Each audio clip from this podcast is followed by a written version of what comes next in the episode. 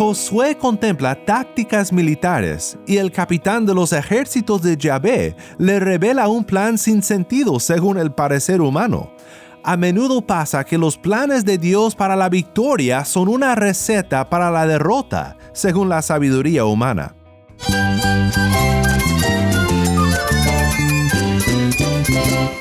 Cristo es la esperanza. Cristo es mi Señor y mi Salvador.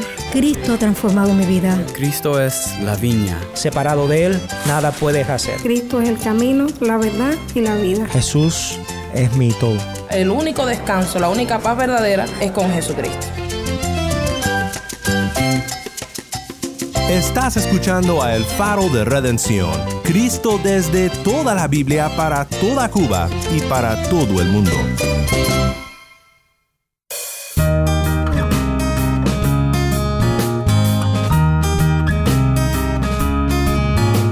Mi nombre es Daniel Warren, gracias por acompañarme aquí en El Faro.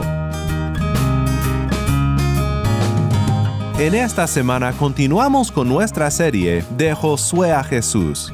Ha sido una serie en la que hemos visto en un pequeño libro del Antiguo Testamento grandes pasos en la historia de la redención, con el pueblo de Israel tomando posesión de la tierra prometida es un libro que nos presenta varios temas difíciles de reconciliar en nuestras mentes, pero también grandes vistas de la redención que tenemos en Cristo Jesús.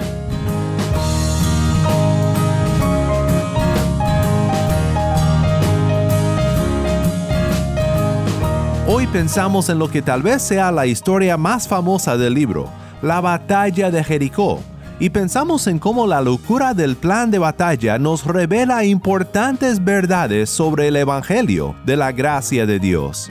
Si tienes una Biblia, busca Josué 5 a 6 y quédate conmigo.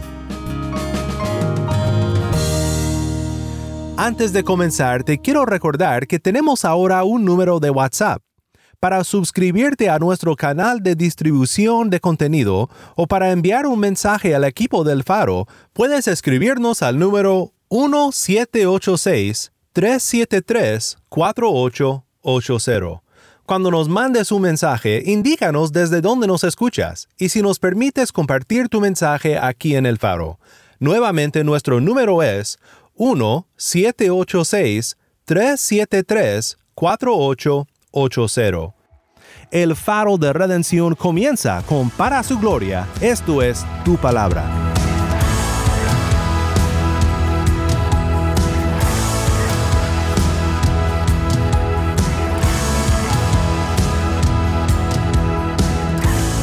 Necesitamos conocerte más, buscamos agradarte, santifícanos en tu verdad es la verdad, perfecta y eterna es, y toda suficiente. Alumbra nuestro caminar, tu palabra es la verdad. Enséñanos a obedecer tu voz, renueva nuestra mente y corazón para vivir en tus propósitos por tu palabra, oh Dios.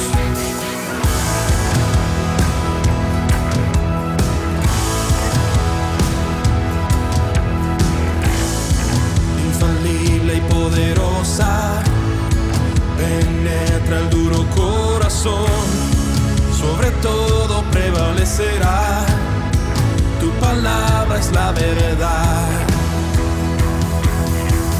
Enséñanos a obedecer tu voz,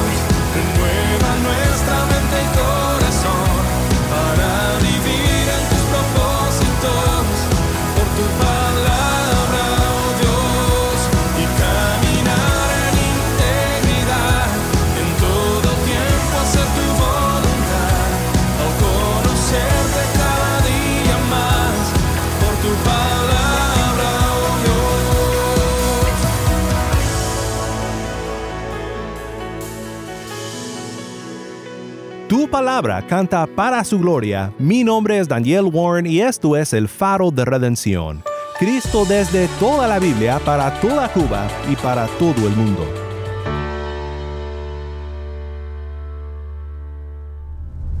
Hoy llegamos a una historia muy amada por todos los que crecimos en la iglesia, aunque quizás la versión que oímos en la escuela dominical haya sido editada para menores. La emoción y la fascinación de un ejército marchando silenciosamente alrededor de Jericó hasta el último día, cuando con un grito y al son de la trompeta, los muros caen y el pueblo triunfa sobre la ciudad. Todo esto captura la imaginación de un niño nos conmueve también como adultos. Pero más allá del interesante plan de batalla, hay profundas verdades acerca de Dios y acerca del Evangelio que podemos discernir en esta historia. Quiero considerar contigo esta historia con un enfoque especial en cómo una batalla tan extraña nos revela la gloriosa locura del Evangelio para comenzar, escuchemos juntos la primera parte de esta historia. Cuando Josué estaba ya cerca de Jericó, levantó los ojos y vio que un hombre estaba frente a él con una espada desenvainada en la mano. Y Josué fue hacia él y le dijo, ¿Es usted de los nuestros o de nuestros enemigos? No, respondió, más bien yo vengo ahora como capitán del ejército del Señor. Y Josué se postró en tierra, le hizo reverencia y dijo, ¿Qué tiene que decirle mi señor a su siervo? Entonces el capitán del ejército del Señor dijo a Josué, Quítate las sandalias de tus pies, porque el lugar donde estás es santo. Y así lo hizo Josué.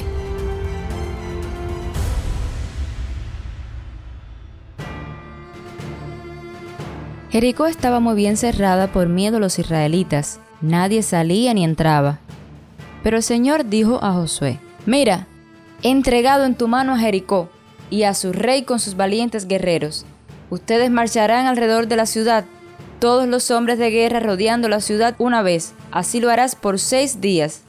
Siete sacerdotes llevarán siete trompetas de cuerno de carnero delante del arca. Al séptimo día ustedes marcharán alrededor de la ciudad siete veces, y los sacerdotes tocarán las trompetas. Y sucederá que cuando toquen un sonido prolongado con el cuerno de carnero y ustedes oigan el sonido de la trompeta, todo el pueblo gritará a gran voz, y la muralla de la ciudad se vendrá abajo.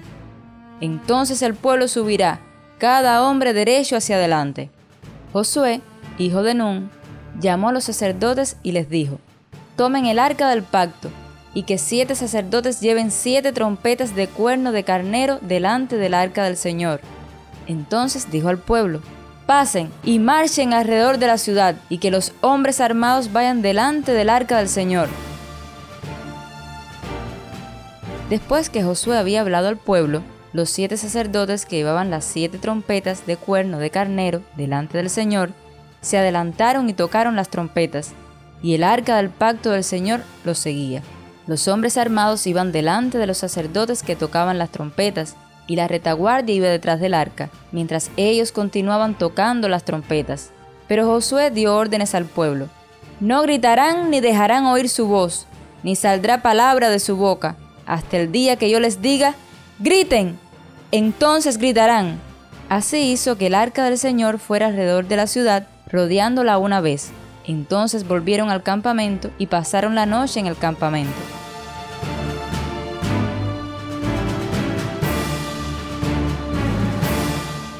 Gracias, Tai. Esto fue Josué 5.13 al 6.11. Pensemos por un momento en la locura del plan de batalla que le fue revelado a Josué. La historia comienza con un encuentro inesperado con una figura enigmática, Josué se acerca a la ciudad y como el líder del pueblo, el capitán de Israel, seguramente Josué contempla el mejor modo de tomar la ciudad, cumpliendo con la responsabilidad que le ha sido dada por Dios como comandante del ejército de Israel, habiendo tomado las riendas de Moisés después de su muerte. Tiene la promesa segura del apoyo, la presencia y el poder de Dios. Ha cruzado el río para entrar a la tierra y ha sido consagrado junto con todo el pueblo, recibiendo la señal de la circuncisión. Junto con todo el pueblo ha celebrado la Pascua aquí a la puerta de la promesa, el cumplimiento de lo que comenzó en el Éxodo. y le queda por delante la conquista de la tierra, comenzando con Jericó. Y de repente Josué no está solo. De la nada se encuentra frente a un visita inesperada, un hombre con una espada desenvainada en la mano. ¿Quién será este hombre? ¿Es usted de los nuestros o de nuestros enemigos? Una muy buena pregunta la de Josué. No, responde el hombre, más bien yo vengo ahora como capitán del ejército del Señor. De inmediato Josué reconoce lo que pasa y se postra en la tierra, porque sabe que no se encuentra frente a un soldado común y corriente, está en la presencia del Dios divino. Para ser más precisos, esto que vemos en la historia es una manifestación del Hijo de Dios antes de su encarnación. A esto lo llamamos una teofanía, una manifestación divina. El hombre no rehúsa su reverencia. Esto nos da una pista de lo que pasa. Y para que nos quede claro y para que le quede claro a Josué quién es este hombre, le dice a Josué, quítate las sandalias de tus pies, porque el lugar donde estás es santo. Esto nos recuerda a otra teofanía, otra manifestación divina, cuando Dios se le apareció a Moisés en el desierto. Este es un encuentro divino, y qué interesante la manera en la que Dios se manifiesta a Josué, como un soldado con la espada desenvainada. Dale Ralph Davis observa, hay algo a la vez apropiado y extraño en la apariencia de la visita de Josué. Es apropiado porque aparece como un guerrero. Esto es claro por la espada que blande y por la identidad que revela, el capitán del ejército de Yahvé. Qué gran confort esto debe de haber sido a un hombre y a un pueblo a punto de emprender conflicto militar. La responsabilidad final no descansa sobre los hombros de Josué, ni tampoco son las doce tribus el único ejército luchando por su causa. El Dios de la Biblia tiene el talento de adaptar la revelación de su carácter a las varias y particulares necesidades de su pueblo. Pues por más apropiada que sea la apariencia de Dios a Josué, su plan no parece nada apropiado. ¿Alguna vez te ha pasado esto? Contemplas cómo harás esto o aquello en la vida y al contemplar la palabra y orar, empiezas a percibir la voluntad de Dios. Pero no es nada como lo que tú harías si a ti te correspondiera decidir el plan. Josué contempla tácticas militares y el capitán de los ejércitos de Yahvé le revela un plan sin sentido según el parecer humano a menudo pasa que los planes de Dios para la victoria son una receta para la derrota, según la sabiduría humana. Mandó a Moisés el menos indicado, un fugitivo de Egipto y un pastor de ovejas tartamudo, a llevar su mensaje de libertad a Faraón. O recordemos después la historia de Gideón, quien fue mandado con una fuerza demasiado pequeña, armado con jarras y trompetas para derrotar a los madianitas. Ejemplo tras ejemplo de planes humanamente locos, pero diseñados por Dios con un propósito maravilloso. Mostrar que la victoria es de Él y que la necedad de los hombres es la sabiduría de Dios. He aquí la joya del Evangelio en la historia de Jericó. La cruz del Calvario, el capitán de los ejércitos de Yahvé poniendo al lado su espada, tomando carne humana y una vasija de agua y una toalla de sirviente, el rey de reyes y señor de señores extendiendo sus manos para ser clavado sobre un cruel elemento de ejecución romana, venciendo por la muerte a la muerte y dando vida a los muertos en su resurrección. Esta es la locura del Evangelio. Primera de Corintios 1, 18 al 25 dice, porque la palabra de la cruz es necedad para los que se pierden, pero para nosotros los salvos es poder de Dios. Porque está escrito, destruiré la sabiduría de los sabios y el entendimiento de los inteligentes desecharé. ¿Dónde está el sabio? ¿Dónde está el escriba? ¿Dónde está el que sabe discutir en este siglo? ¿No ha hecho Dios que la sabiduría de este mundo sea necedad?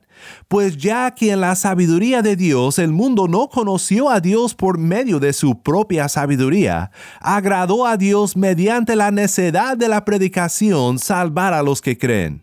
Porque en verdad los judíos piden señales y los griegos buscan sabiduría, pero nosotros predicamos a Cristo crucificado, piedra de tropiezo para los judíos y necedad para los gentiles sin embargo, para los llamados, tanto judíos como griegos, Cristo es poder de Dios y sabiduría de Dios, porque la necedad de Dios es más sabia que los hombres, y la debilidad de Dios es más fuerte que los hombres.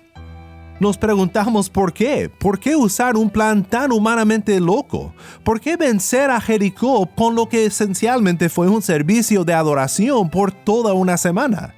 ¿Por qué salvación por medio de planes tan extraños y hablando humanamente tan locos? Pablo continúa, 1 Corintios 1, 26 en adelante. Pues consideren hermanos su llamamiento. No hubo muchos sabios conforme a la carne, ni muchos poderosos, ni muchos nobles, sino que Dios ha escogido lo necio del mundo para avergonzar a los sabios, y Dios ha escogido lo débil del mundo para avergonzar a lo que es fuerte también Dios ha escogido lo vil y despreciado del mundo, lo que no es para anular lo que es, para que nadie se jacte delante de Dios. Pero por obra suya están ustedes en Cristo Jesús, el cual se hizo para nosotros sabiduría de Dios y justificación, santificación y redención, para que tal como está escrito, el que se gloría, que se gloríe en el Señor. Los planes tan extraños de Dios para la victoria de los suyos en Jericó y en la salvación nos dejan sin poder vanagloriarnos por nuestra inteligencia, por nuestra fuerza, por nuestra victoria. La victoria es del Señor y solo del Señor, y toda la gloria es para Él.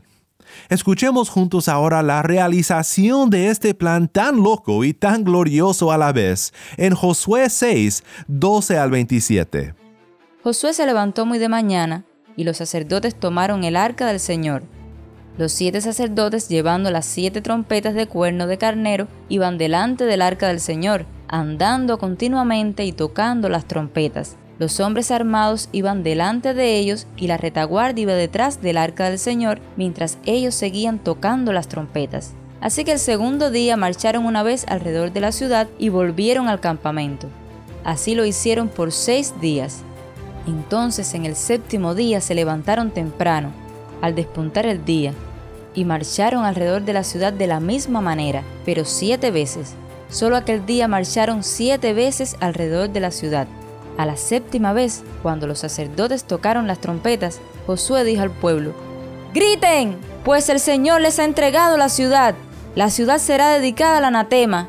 Ella y todo lo que hay en ella pertenece al Señor. Solo Raab la ramera y todos los que están en su casa vivirán, porque ella escondió a los mensajeros que enviamos. Pero ustedes tengan mucho cuidado en cuanto a las cosas dedicadas al anatema, no sea que las codicien y tomando de las cosas del anatema, hagan maldito el campamento de Israel y traigan desgracia sobre él. Toda la plata y el oro y los utensilios de bronce y de hierro están consagrados al Señor, entrarán en el tesoro del Señor. Entonces el pueblo gritó y los sacerdotes tocaron las trompetas, y sucedió que cuando el pueblo oyó el sonido de la trompeta, el pueblo gritó a gran voz y la muralla se vino abajo. El pueblo subió a la ciudad, cada hombre derecho hacia adelante, y tomaron la ciudad. Destruyeron por completo, a filo de espada, todo lo que había en la ciudad, hombres y mujeres, jóvenes y ancianos, bueyes, ovejas y asnos, pero Josué dijo a los dos hombres que habían reconocido la tierra, entren en la casa de la ramera y saquen de allí a la mujer y todo lo que posea, tal como se lo juraron. Entraron, pues, los jóvenes espías y sacaron a Raab, a su padre, a su madre, a sus hermanos y todo lo que poseía. También sacaron a todos sus parientes y los colocaron fuera del campamento de Israel. Entonces prendieron fuego a la ciudad y a todo lo que en ella había, Solo pusieron en el tesoro de la casa del Señor la plata, el oro y los utensilios de bronce y de hierro. Pero Josué dejó vivir a Raab la ramera, a la casa de su padre y todo lo que ella tenía. Ella ha habitado en medio de Israel hasta hoy, porque escondió a los mensajeros a quienes Josué había enviado a reconocer a Jericó. Entonces Josué les hizo un juramento en aquel tiempo y dijo, Maldito sea delante del Señor el hombre que se levante y reedifique esta ciudad de Jericó. Con la pérdida de su primogénito echará su cimiento, y con la pérdida de su hijo menor colocará sus puertas. El Señor estaba con Josué, y su fama se extendió por toda la tierra.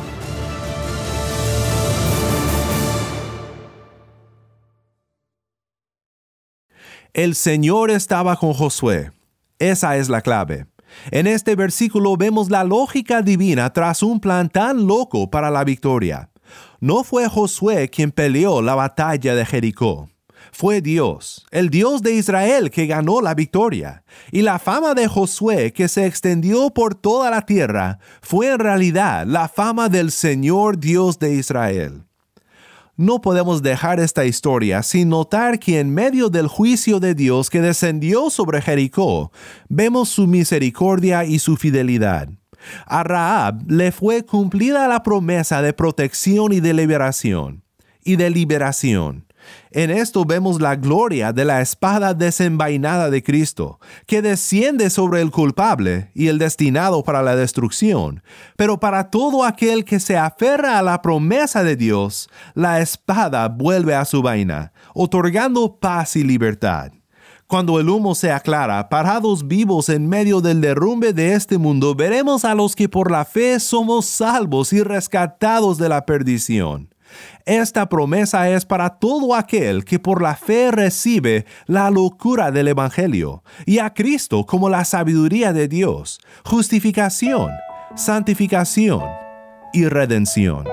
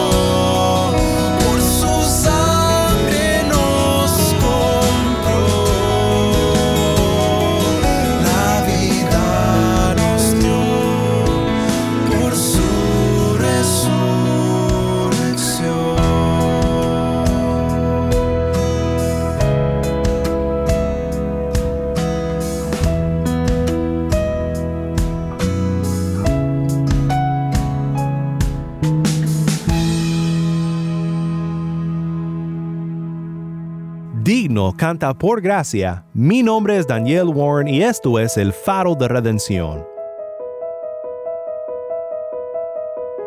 Espero que el haber pensado en esta historia desde el lente del Evangelio te haya ayudado a apreciar más profundamente cómo una y otra vez en la palabra de Dios se nos revela la locura de la victoria de Dios según nuestro pensar humano. Y espero que te haya ayudado a confiar en Dios, en lo que enfrentas hoy en tu vida, sabiendo que si por una cruz romana fue ganada tu salvación, no hay nada imposible para Dios.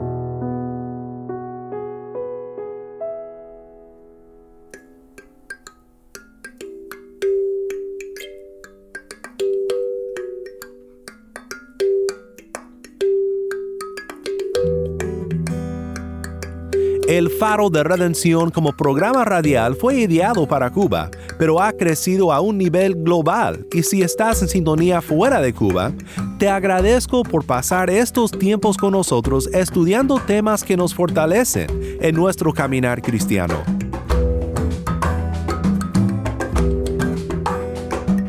¿Tienes una historia que contarnos sobre cómo el faro de redención está impactando tu vida? Mándanos un correo electrónico a ministerio arroba el faro de Nuevamente nuestro correo electrónico ministerio arroba el faro de O si te es más fácil, puedes enviarnos un mensaje de voz en WhatsApp. Nuestro número es 1786 373 4880. Nuevamente nuestro número de WhatsApp 1786 373 4880. Y no olvides que también nos puedes seguir en las redes sociales, en Facebook, Instagram y Twitter. Solo busca el faro de redención. Allí encontrarás más contenido durante la semana para animarte en tu fe y para mantenerte informado sobre el ministerio de El Faro. Para más información sobre este ministerio y sobre cómo tú puedes formar parte de nuestra misión, visita nuestra página web elfaroderedención.org. elfaroderedención.org.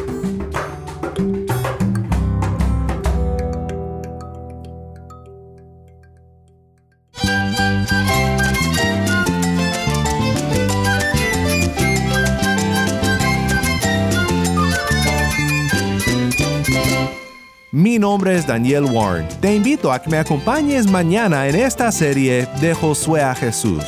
La luz de Cristo desde toda la Biblia para toda Cuba y para todo el mundo, aquí en el faro de redención.